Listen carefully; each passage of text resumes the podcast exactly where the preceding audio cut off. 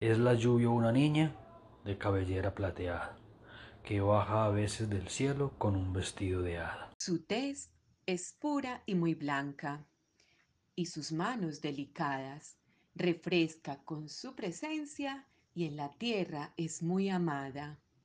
Los más chiquillos la siguen, los grandes de ella escapan, porque es muy juguetona y sin temor los empapa.